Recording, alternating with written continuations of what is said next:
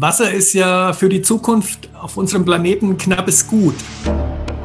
Aber letztendlich, weil wir ungeschickt damit umgehen. Wasser gibt es immer gleich viel und mehr als ausreichend. Ich nutze bei mir das Regenwasser, beziehungsweise ich habe einen sogenannten Grauwasserkreislauf. Und deshalb war meine Entscheidung, statt einer altmodischen Wassertoilette eine moderne Trockentrenntoilette zu verwenden. Und das hat zur Folge, dass bei mir kein Schwarzwasser gibt. Das heißt, alles Abwasser ist das sogenannte Grauwasser und das kommt aus Küche und Bad.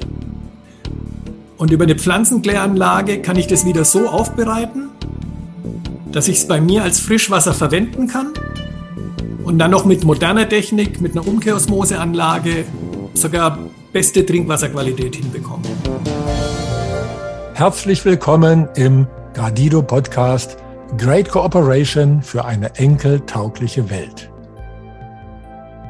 Heute sprechen wir darüber, wie wir autark und komfortabel wohnen können, ohne auf irgendetwas verzichten zu müssen, und zwar im eigenen Haus auf 18 Quadratmetern und das Ganze im Einklang mit der Natur. Doch in Zeiten, wo uns das System Einfamilienhäuser verbieten will, haben wir da überhaupt noch Chancen, solch individuelle Wohnoasen zu schaffen? Und überhaupt sollten nicht alle Menschen weltweit ein Recht auf ihr persönliches kleines Paradies haben. Unser heutiger Gast ist Clemens Jakob.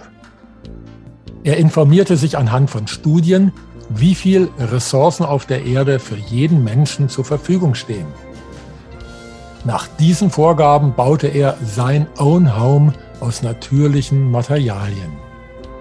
Mit autarker Stromversorgung und eigenem Wasserkreislauf lebt er dort unabhängig ohne Verzicht auf modernen Komfort.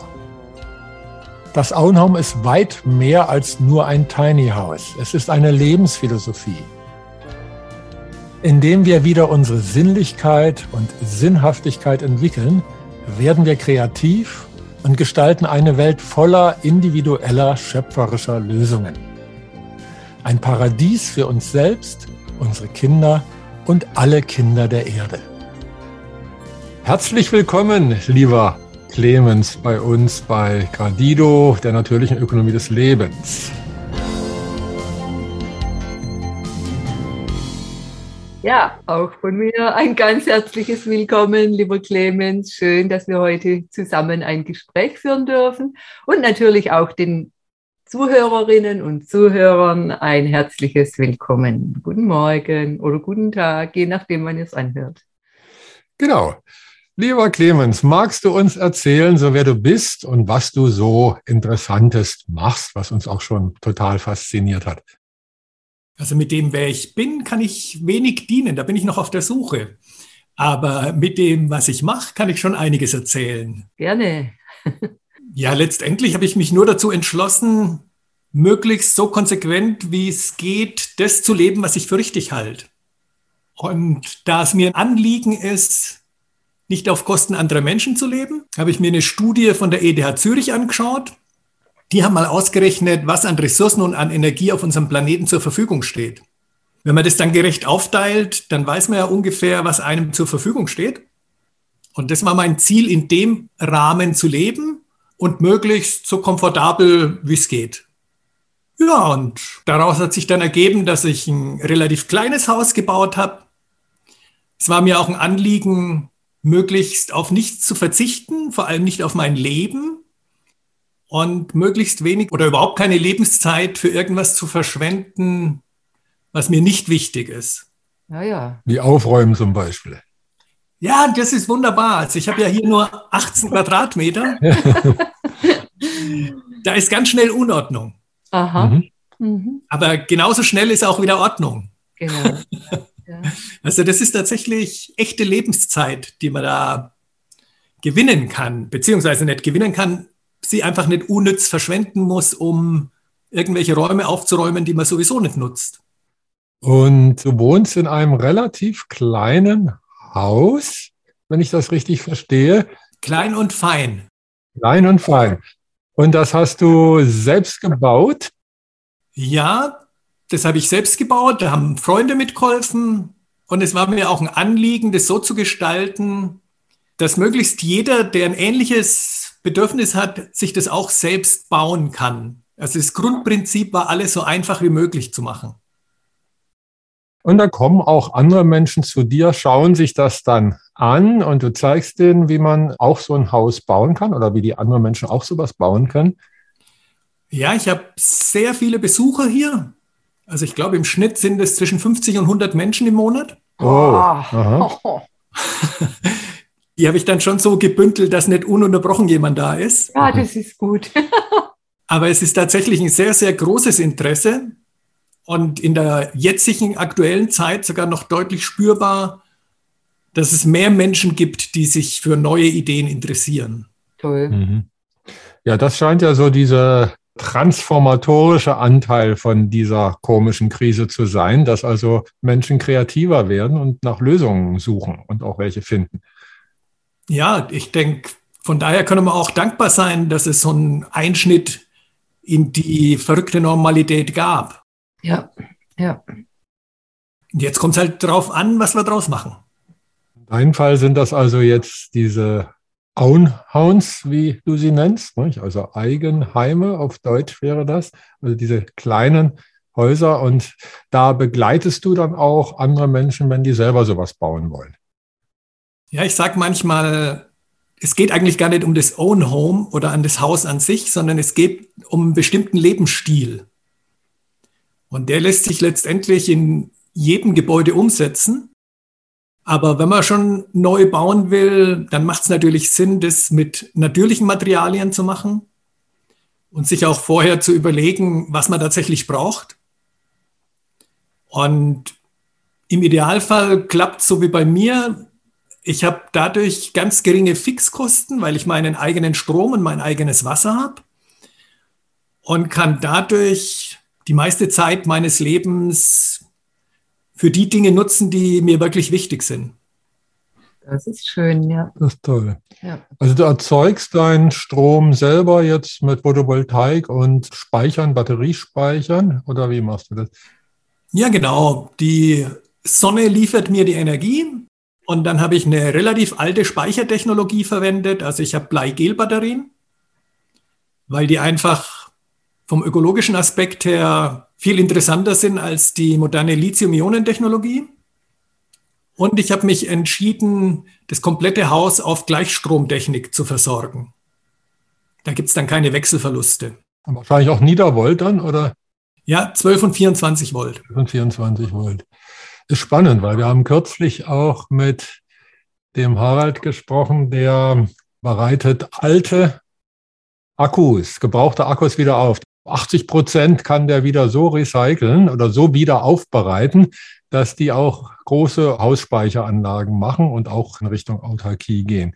Also auch bei größeren Häusern. Es ist ganz spannend, dass man heutzutage doch einiges machen kann, was wesentlich umweltfreundlicher ist als das, was uns so sonst so verkauft wird. Ja, es muss nicht immer alles neu sein. Genau, genau. Und Wasser machst du auch selber? Also wahrscheinlich hast du dann irgendwie einen Wasserkreislauf oder wie kann man sich das vorstellen? Ja, das mit dem selber machen ist ja so eine Geschichte. Die Sonne mache ich ja auch nicht selbst. Ja, ja. Und beim Wasser ist es ganz spannend.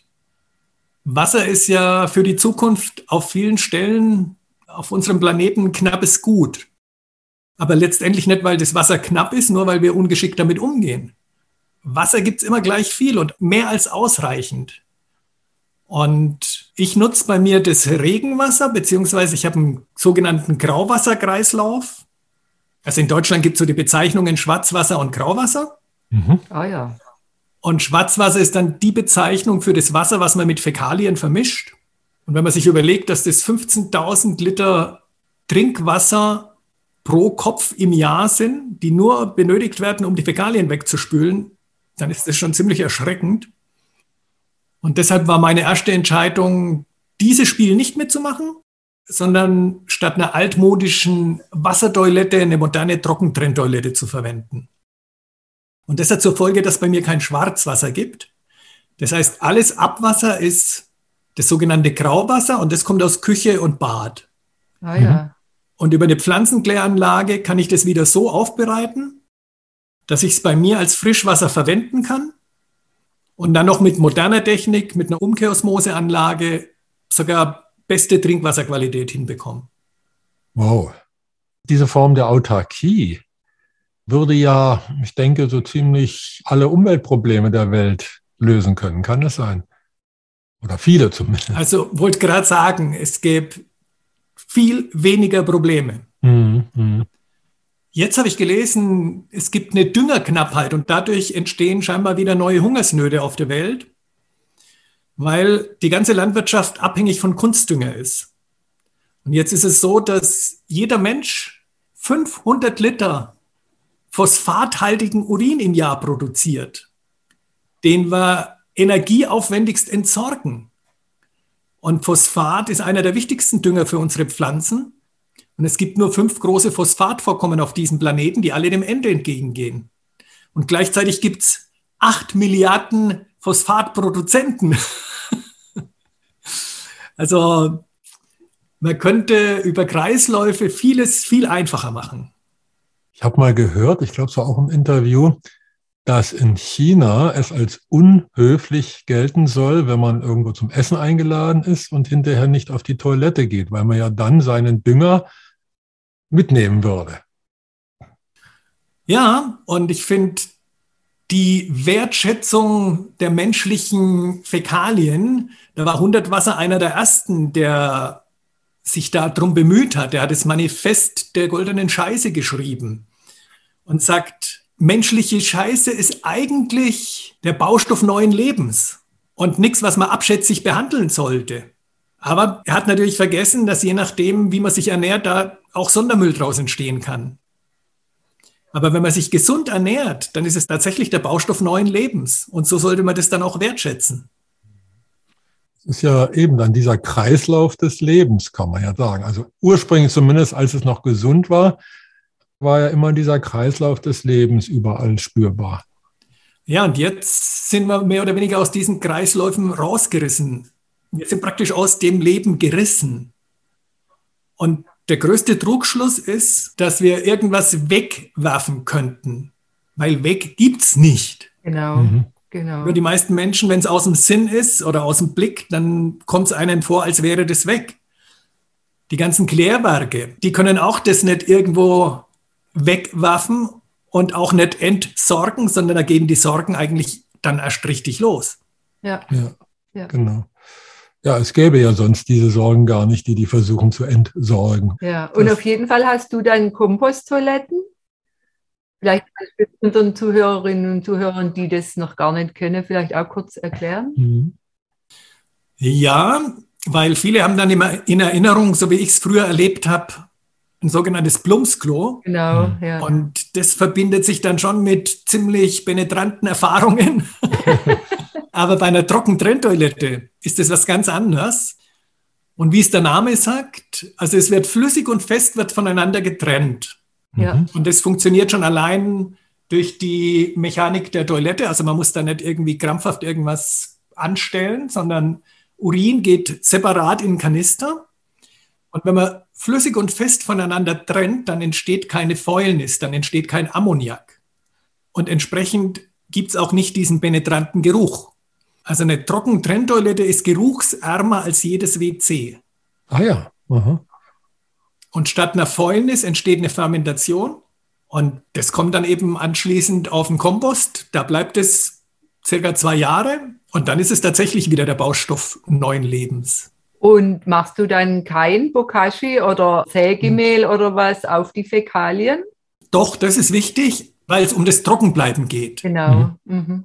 Wir haben mal eine Mauer mit Hanfkalk gebaut und da habe ich noch ziemlich viele Hanfschäben und das ist perfekt als Trockenmaterial dazuzugeben.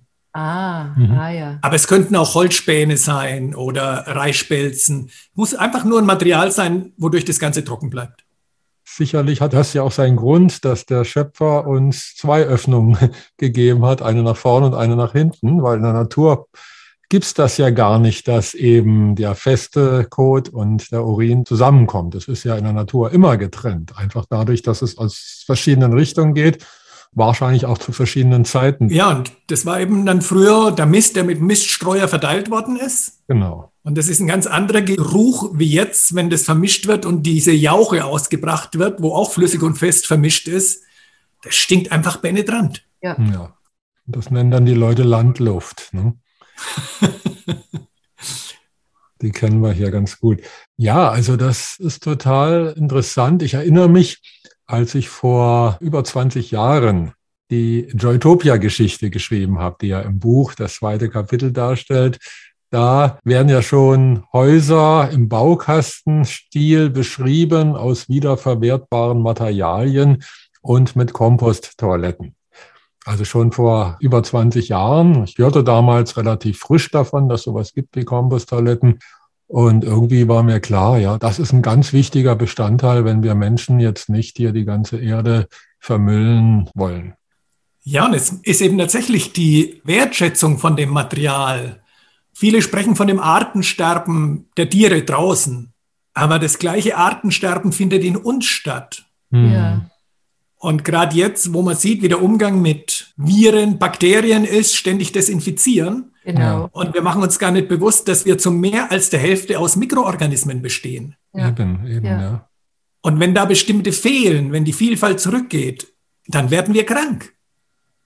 Und das Verrückte ist, dass es in der Zwischenzeit Krankheiten gibt, wie Morbus Crohn oder andere, die sind nicht heilbar mit der Pharmaindustrie. Die einzige mögliche Heilung ist durch eine sogenannte Stuhltransplantation. Das heißt, dann werden menschliche Fäkalien zum Medikament. Ja, es ist schon spannend. Also es gibt immer mehr Hinweise darauf, dass das Natürliche wahrscheinlich das Einzige ist, was uns das Überleben sichern kann. Ja, und ich meine, es ist einfach jämmerlich zu glauben, dass die Pharmaindustrie fähiger wären als unser Immunsystem. Das ist so ähnlich wie zu glauben, dass irgendein Flugzeug besser fliegen könnte als ein Vogel. Das werden wir nie hinkriegen. Hm. Vielleicht etwas schneller, aber eben, also Vogel braucht normalerweise keine riesen Start- und Landebahn. Ne? Auch weniger Kerosin. Deutlich weniger Kerosin, ja. richtig. Ja, das ist wohl wahr. Ja.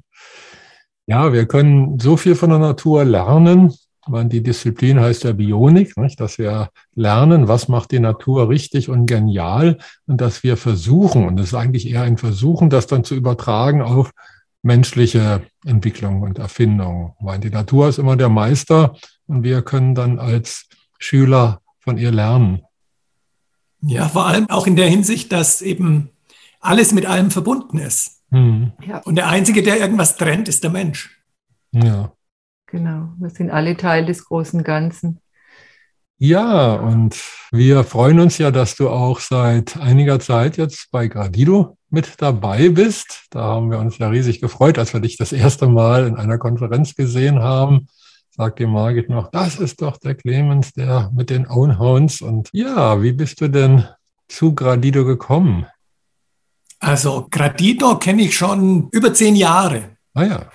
Da haben wir hier bei uns sogar eine Gruppe gegründet und dann ist es wieder etwas in Vergessenheit geraten. Und als ich jetzt gesehen habe, dass das nach wie vor gibt und jetzt sogar noch in einer ganz anderen Form und in Richtung digital, dann dachte ich, wow, vielleicht ist jetzt tatsächlich endlich die Zeit gekommen, dass sich das weiter verbreitet und bin dann mit Begeisterung auf eure Webseite gekommen. Die Tanja habe ich dann noch irgendwie kennengelernt, die war auch mal hier. Und ja, dann fand ich das einfach toll, was jetzt da draus schon entstanden ist und im Moment gerade im Entstehen ist, weil jetzt ist es ja aller, allerhöchste Zeit. Oh ja. ja, ja. Oh ja. Das ist wahrscheinlich einer der ganz wesentlichen Hebel, wo wir dieses korrupte Machtsystem überhaupt aushebeln können, nämlich das Geldsystem. Wenn wir Menschen unser Hauptkommunikationsmittel, das ist ja das Geld, selber wieder schöpfen und wieder in die Hände jedes einzelnen Menschen geben. Solche furchtbaren Machtstrukturen, die fallen dann mehr oder weniger an sich zusammen wie ein Kartenhaus. Das ist so ein Gedanke dabei.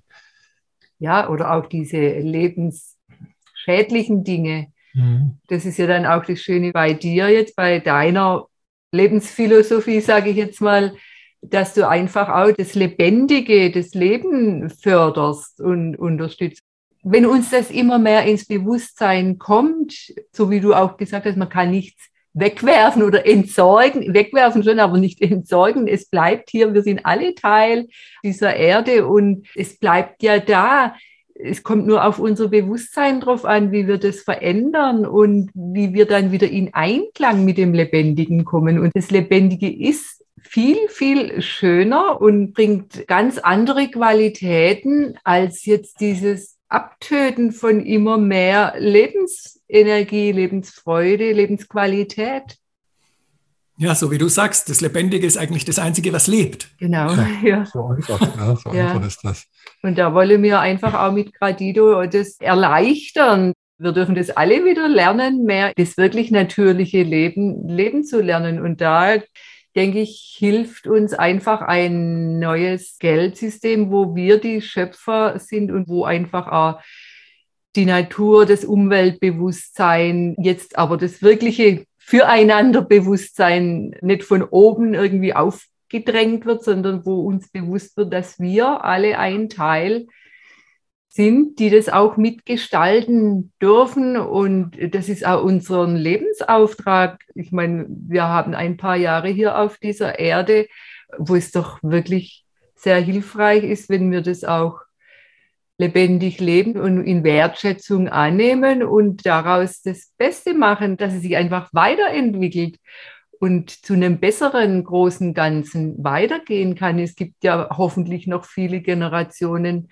nach uns und wir haben das doch auch als Geschenk annehmen dürfen, wo wir unseren Vorfahren danken dürfen, dass sie zum Beispiel einen Baum gepflanzt haben, der uns Sauerstoff liefert und uns zeigt, wie Symbiose und wie das Zusammenleben funktioniert. Und da einfach auch das Bewusstsein wieder zu schärfen dafür und die Dankbarkeit auch zu fördern. Ja. Also es gibt so viele Punkte, denke ich, wo im Grunde genommen einfach sind, wenn es uns bewusst ist. Ja, so wie du sagst, es gibt ja nicht die Natur da draußen. Wir sind ja auch ein Teil der Natur. Ja, ja. ja. Und wenn wir uns auch nur annähernd so verhalten würden wie das natürliche Umfeld um uns, dann bräuchte es diese Krücke von Geld ja überhaupt nicht. In der Natur ist es ein bedingungsloses Geben und Nehmen, Schenken. Aber da sind wir jetzt schon so weit weg, dass ich denke, dass der Gradido tatsächlich ein gutes Hilfsmittel auf dem Weg dorthin sein kann. Ja, eine Brücke wieder zurück zur Schenkung. Ja, ja, ja. Genau.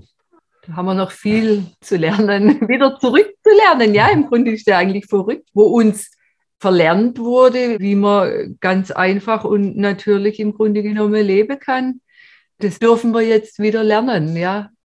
Ja, ich glaube, das ist irgendwann mal das Bild gewesen von einem Komfort und von einem Luxus, wo wir aber gar nicht erkannt haben, dass wir das mit unserer Sinnlichkeit bezahlen. Ja.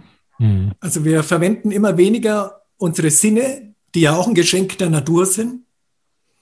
Und es gibt einen Künstler, der Kügelhaus war das, der hat mal gesagt, unsere Sinne funktionieren so ähnlich wie Muskeln. Wenn wir sie nicht betätigen, dann verkümmern sie. Also wenn man ein Bein bricht und das Bein kommt in Gips, dann ist nach sechs Wochen der Muskel einfach verkümmert. Und mit unseren Sinnen ist es ganz genauso. Je weniger wir die nutzen, desto mehr verkümmern die. Und in der Zwischenzeit sind wir tatsächlich schwachsinnig geworden, weil so viel Dinge wir uns in Anführungszeichen abnehmen lassen. Für manche Sachen ist es ja durchaus sinnvoll bei schweren Arbeiten. Aber andere Dinge, ich meine, Lichtschalter zu betätigen, ist ja jetzt kein ganz so großer Kraftaufwand. Nicht wirklich, ja. Die Dinge muss man sich wirklich nicht abnehmen lassen. Man verliert ja dadurch tatsächlich dann Fähigkeiten. Und je weniger Sinne, je weniger sinnlich wir leben, desto weniger Sinn finden wir auch in unserem Leben. Mhm. Es ist schön, dass die Sprache doch diese Verbindungen so herstellt. Nicht? Sinnlichkeit, Sinne, sinnvoll, das gehört alles zusammen. Ja, und es ist ja auch bezeichnet für die jetzige Zeit, wie viele Menschen es gibt, die einfach keinen Sinn mehr in ihrem Leben mhm. sehen. Und diese Depressionen und Burnout und diese Hoffnungslosigkeit ist ja auch sehr weit verbreitet. Und also ich finde es jetzt auch nochmal ein ganz wertvoller Impuls mit den Sinnen, genau diese Sinnlosigkeit, wo wir ja jetzt wirklich als Spiegel gezeigt bekommen, ja. Und es ging ja schon die ganzen letzten Jahrzehnte so. Aber das, was jetzt die letzten zwei Jahre passiert ist, das ist natürlich nochmal eine ganz andere Nummer, weil man wird jetzt praktisch gezwungen, auf noch viel weniger Sinne zurückzugreifen. Das heißt, wir sind jetzt vom Bildschirm. Was passiert jetzt alles vom Bildschirm, wo es früher echte lebendige Begegnungen gab? Selbst Berührung wird verboten. Also wir werden praktisch unserer Sinne noch viel mehr beraubt und verlieren natürlich auch den Bezug zu der Welt um uns und zu uns selbst. So wie du sagst, Burnout ist ja das klassische Beispiel dafür, dass wir gar nicht mehr wahrnehmen, wie es uns selbst geht. Selbst dafür sind unsere Sinne schon zu schwach geworden. Ja, ja gut, ich meine, man darf natürlich auch nicht vergessen, dass jetzt so ein Gespräch wie dieses hier dadurch zustande kommt, jetzt durch die elektronischen Medien. Okay, wir sind jetzt nicht so weit voneinander weg, aber wir haben uns mit Menschen unterhalten, die auf anderen Kontinenten leben. Also da hätten wir wahrscheinlich nicht die Verbindung. Also von daher glaube ich, wenn man sich so diese inneren Sinne, die Sensibilität noch erhalten hat, kann man auch die Medien nutzen und etwas Gutes damit tun. Natürlich ist es kein Ersatz. Wir können uns jetzt nicht umarmen, was jetzt schade ist, aber wir können miteinander sprechen, wir können uns Gedanken machen, was wir jetzt ja gerade tun, wie wir das Leben gestalten, wie wir eine gute Zukunft eben auch für unsere Kinder und Enkel mitgestalten helfen, so als jeder ist so ein Puzzlesteinchen im großen Ganzen. Ich ja, glaube, es, ja. Sinnvolle, dass das. wir einfach wieder lernen und auch diese schwierige Zeit jetzt nutzen, wirklich wieder unsere Sinne zu füllen. Das dürfen wir dann jetzt vielleicht erstmal im ganz Kleinen tun oder sich auch mal selbst auf sich zu besinnen, dass wir diese Gelegenheit jetzt auch für uns annehmen, da jetzt wirklich zu schauen, wie können wir wieder ein sinnvolles Leben führen oder was können wir tun, dass wir diese Sinne wieder füllen oder dass sie uns wieder erfüllen. Ja eine Wiederbelebung der Sinnlichkeit. Mhm, ja. Sehr gut.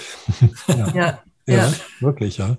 Und es ist ja jetzt nicht so, dass die Technik an sich schlecht ist. So wie du sagst, es ist ja toll, wie wir jetzt miteinander sprechen können. Genau. Ja. Aber es kommt eben darauf an, was man draus macht. Und wenn ich in der Bahn unterwegs war, als ich noch unterwegs sein durfte, da haben 95 Prozent aller Menschen in irgendein Gerät reingeschaut. Mhm. In der letzten Zeit ja, in den letzten 10, 20 Jahren, stimmt, mhm. ja. Früher haben sich die Menschen dann in der Bahn auch noch unterhalten. Soll man da gab es manchmal richtig haben. gute Gespräche, ja. ja. Hat man Menschen kennengelernt, ja. Kontakte, die vielleicht ein Leben lang da gewesen mhm. sind, ja. Andererseits auch, ich denke mal, diese große Befreiung, die wir jetzt mit Gradido anstreben, wird ja jetzt auch wiederum durch die Technik erst möglich, dass jeder Mensch sein Geld selbst schöpfen kann. Man kann jetzt nicht sagen, jeder macht ja seine eigene Geldmünze quasi, seine Münzpräge im Keller. Und stattdessen, dass wir also jetzt in der Lage sind, nach Regeln, die für jeden Menschen gleich sind, Geld zu schöpfen, dann miteinander in Austausch zu gehen. Also ich habe manchmal das Bild so, wie wenn man auf einer Welle surft. Nicht? Da kommt so eine Wand auf uns zu, eine Wellenwand, und wir können entweder uns dagegen stemmen und sagen, ja, also diese momentane Entwicklung, der wir gegenüberstehen, jetzt können wir schauen, oh, es wird noch mehr kaputt gemacht. Wir können aber gucken, wie können wir jetzt auf diese Welle hoch und surfen und damit eine neue Zukunft gestalten, wo auch wieder Technik und Natur wieder in Einklang kommt. Das ist, glaube ich, so wichtig, dass die Technik kooperiert, dass die Technik nicht gegen die Natur arbeitet, sondern mit der Natur. So wie auch eine Komposttoilette ist ja auch irgendwie technisch hergestellt. Aber man guckt erstmal, wie funktioniert die Natur und wie kann man dann mit technischen Hilfsmitteln da eben jetzt einen, in dem Fall Gebrauchsgegenstand machen, der uns hilft, wieder im Einklang mit der Natur zu kommen. Das ist wahrscheinlich das Wichtigste, die Motivation, die dahinter steckt. Wir haben auch mit dem Gründer von Cradle to Cradle, mit dem Professor Michael Braungart, uns sehr intensiv unterhalten im Podcast. Da kamen auch solche Gedanken in der Richtung. Nicht? Also wie diese Kreisläufe, die in der Natur einfach da sind, wie man da mit der Technik sich immer mehr in Einklang mit der Natur bringen kann. Mhm. Ich denke, die Technik lässt sich genauso für das Verbindende verwenden. Und im Moment wird sie halt überwiegend für das Trennende verwendet. Ja, ja. Naja, da kommt ja jetzt noch ein Faktor mit rein, das ist Macht. Das heißt also, diese ganzen trennenden Dinger gehen ja immer in Richtung Macht. Also es gibt irgendeine Machtkonzentration. Die Macht versucht, Menschen abhängig zu machen. sei es von zentraler Stromversorgung, von zentraler Wasserversorgung oder man muss Nahrung kaufen, obwohl es in der Natur ja, also seit Ionen von Jahren die Natur den Menschen Nahrung gegeben hat. Das ist also in diesem alten, auch in diesem Schuldgeldsystem ja auch so verankert, nicht? dass auf der einen Seite eine Machtkonzentration immer mehr sich entwickelt und auf der anderen Seite immer mehr die Armut, also die Menschen in Ohnmacht gehalten werden. Und so wie wir jetzt mit Gradido geschaut haben, ich habe ja seinerzeit jahrelang nach Lösungen gesucht und keine gefunden. Und erst als ich ganz intensiv angefangen habe zu gucken, was macht die Natur eigentlich so toll, dann kam dann die Lösung. Dann fiel es einem wie Schuppen von den Augen. Es ist so einfach, eben dieses dezentrale Miteinander, die Kreisläufe der Natur mit einbauen, das dreifache Wohl, das sind alles Dinge, die kann man an der Natur abschauen. Also dreifacher Wohl zeigt sich in der Natur in einer Symbiose zum Beispiel. Nicht? Das also das, was dem einzelnen Wesen nützt, dann auch gleichzeitig am anderen Wesen nützt und dem großen Ganzen. Also das sind so wunderbare Naturphänomene, wo man einfach nur staunen kann und guckt mal eigentlich, wie kann ich den anderen davon abhalten, das zu nutzen, wo ich dem jetzt den kleinen Finger hingereicht habe. Der soll ja dann den Rest auch noch kaufen müssen nicht? und nicht einfach gucken, ah, hm, so geht es, dann mache ich selber, sondern diese Abhängigkeit wird versucht zu schaffen um uns immer mehr in diese Ohnmacht zu bringen. Und umgekehrt, wenn wir wieder in Richtung Natur gehen, kommen wir immer mehr in unsere Schöpferkraft.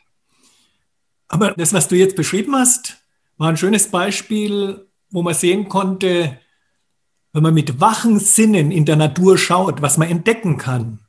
Und wenn man dann sieht, wie die indigenen Völker aus Mittelamerika, Südamerika, die haben einfach noch wache Sinne und für die ist dieser Begriff des Buen Vivir, des guten Lebens, völlig klar, dass ein gutes Leben nur ein gutes Leben sein kann, wenn es das Wohlergehen aller Wesen mit einbezieht.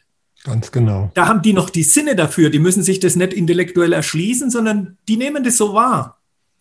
Und wenn man sich jetzt anschaut, die Machtkonzentration, da ist es ja tatsächlich so, dass die sogenannten Mächtigen natürlich zuallererst mal sich von der Quelle des Lebens abtrennen durch dieses Machtstreben.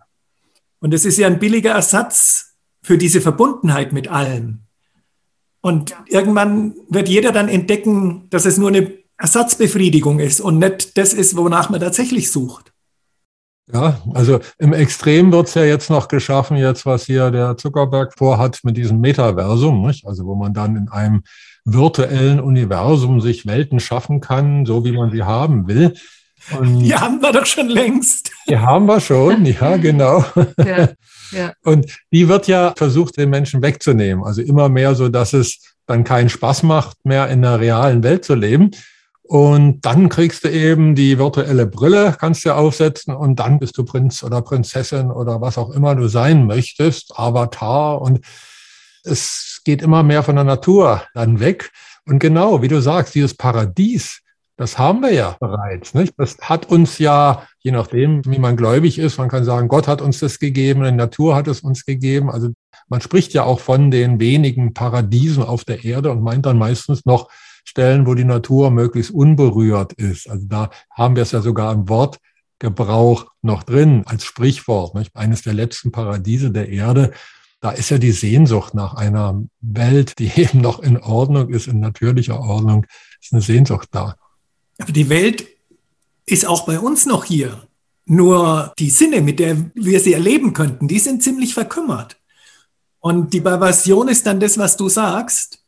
Statt unsere Sinne wieder zu verlebendigen, um wahrzunehmen, wie reich wir beschenkt sind von der Natur, verkümmern sie noch mehr und es wird eine virtuelle Welt als Ersatz geschaffen. Und das trennt uns ja dann immer noch mehr von dem Ursprung ab. Und nebenbei wird dann das Immunsystem so weit geschädigt, dass man nur noch irgendwelche Pillen braucht, um sich ein paar Jährchen am Leben oder an Vegetieren zu halten. Ne? Ja. ja, das ist aber, glaube ich, gerade in der jetzigen Zeit eine große Chance, eben, ich will nicht sagen der Umkehr, es ist schon eine Weiterentwicklung, es ist eine neue Evolutionsstufe, wo wir die Chance haben, wieder beides ins Gleichgewicht zu bekommen, also Technik und Natur auch andere Gegensätze, so wie männlich-weiblich.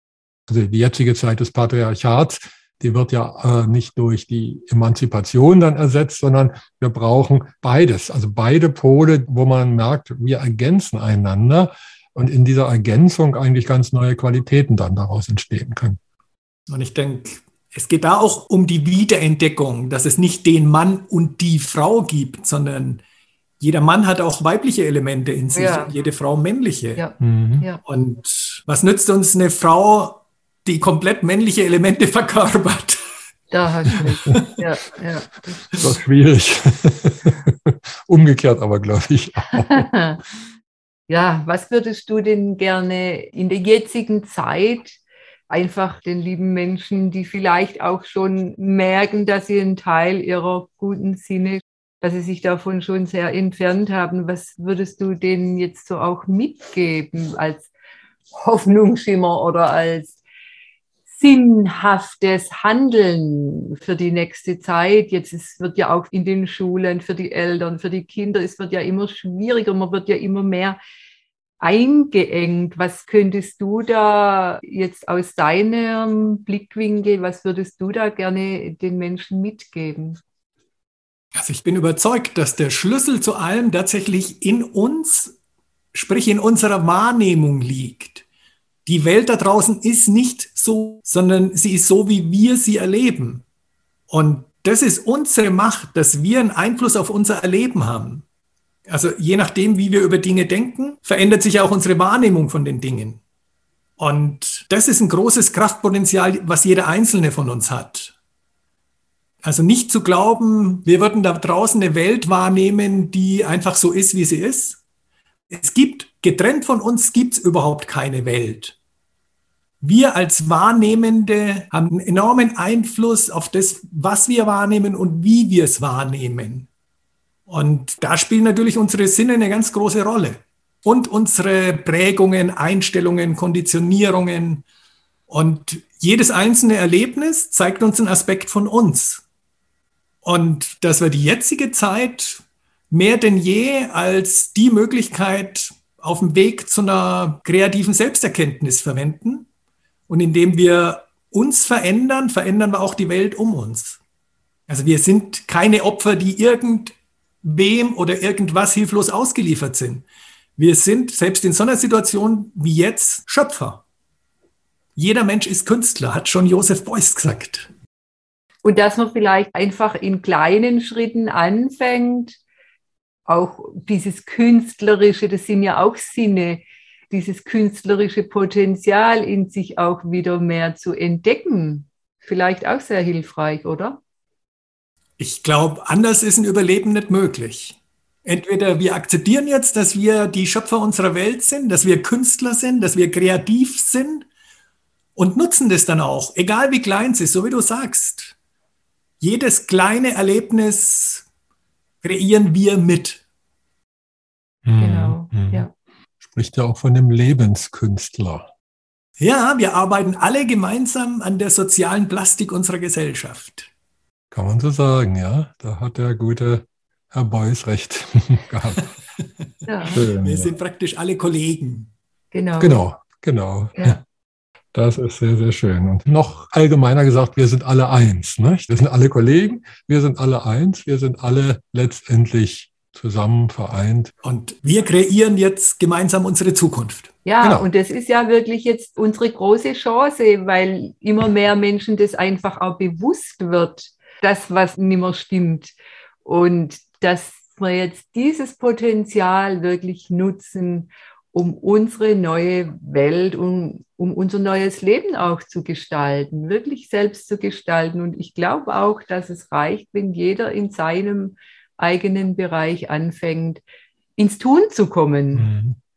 Also dieses ins Tun kommen, das glaube ich, ist ganz wesentlich. Nicht einfach das verschiebe und man hat ja keine Zeit und das andere ist wichtiger und das, sondern wirklich ins Tun kommen, ja. Mhm. Jeder Mensch hat seine ganz besonderen Gaben. Zusammen finden wir die besten Wege, um einander optimal zu unterstützen. Boah, wenn das jetzt nicht ein schönes Schlusswort war. Das ist ein Teil der großen Gradido-Affirmation. Ah, okay. Die hat es in sich. Also ich Ja. spreche die mehrmals täglich und das gibt mir immer wieder die Kraft weiterzumachen, auch wenn es große Rückschläge gibt. Ja. Das gibt also wirklich große Kraft. Ja, lieber Clemens, wenn jetzt Zuhörer Interesse haben an so einem Own Home, also selber zu bauen, wie können die mit dir in Kontakt kommen? Also entweder über die Mail. Über Mail bin ich eigentlich am zuverlässigsten zu erreichen. Mhm. Sollen wir da deine Mail verlinken dann im Ja. Podcast? Gerne. Also diese clemens at ownworld.org. Mhm. Es gibt natürlich auch ein wunderschönes Buch übers Own Home. Oh, mhm. Das wäre jetzt ein schönes Weihnachtsgeschenk gewesen. Ein Neujahrsgeschenk. nach, nach Weihnachten ist vor Weihnachten. genau, genau. Man kann ja auch azyklisch schenken. Ja, genau. Ein unerwartetes Geschenk ist doch noch viel freudvoller als eins, wo man sowieso denkt, dass man was geschenkt kriegt. Genau. Mhm. Genau, das ist Genau. schon die Kreativität wieder drin.